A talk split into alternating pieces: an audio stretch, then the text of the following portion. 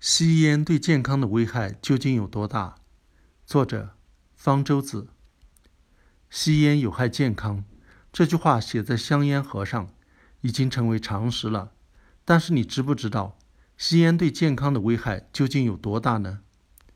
我们先来看看吸烟的时候吸入了什么。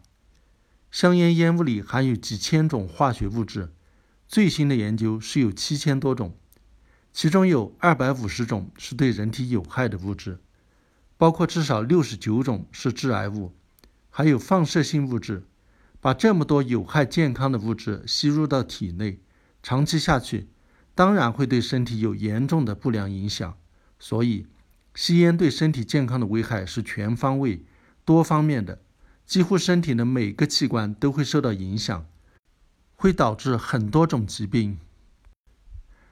比如大家最关心的癌症，香烟中那么多致癌物和放射性物质和肺细胞零距离接触，最直接、最明显、最确凿的后果是诱发肺癌。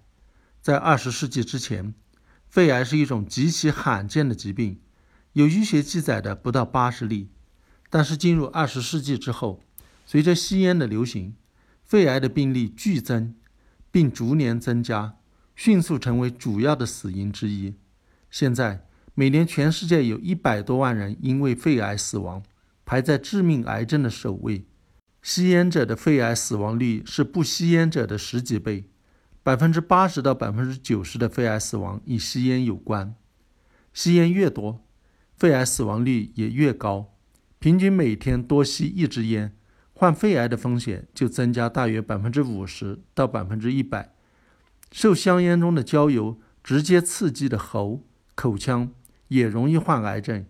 致癌物进入血液循环，到达身体的其他部位，能诱发其他癌症，特别是肾脏、乳腺、膀胱、食道、胰腺和胃等部位的癌症。除了肺癌，吸烟还会导致呼吸系统的其他疾病。长期吸烟的结果。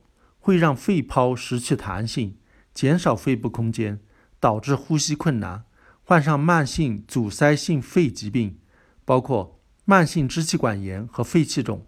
这种疾病是不可逆转、没法治好的。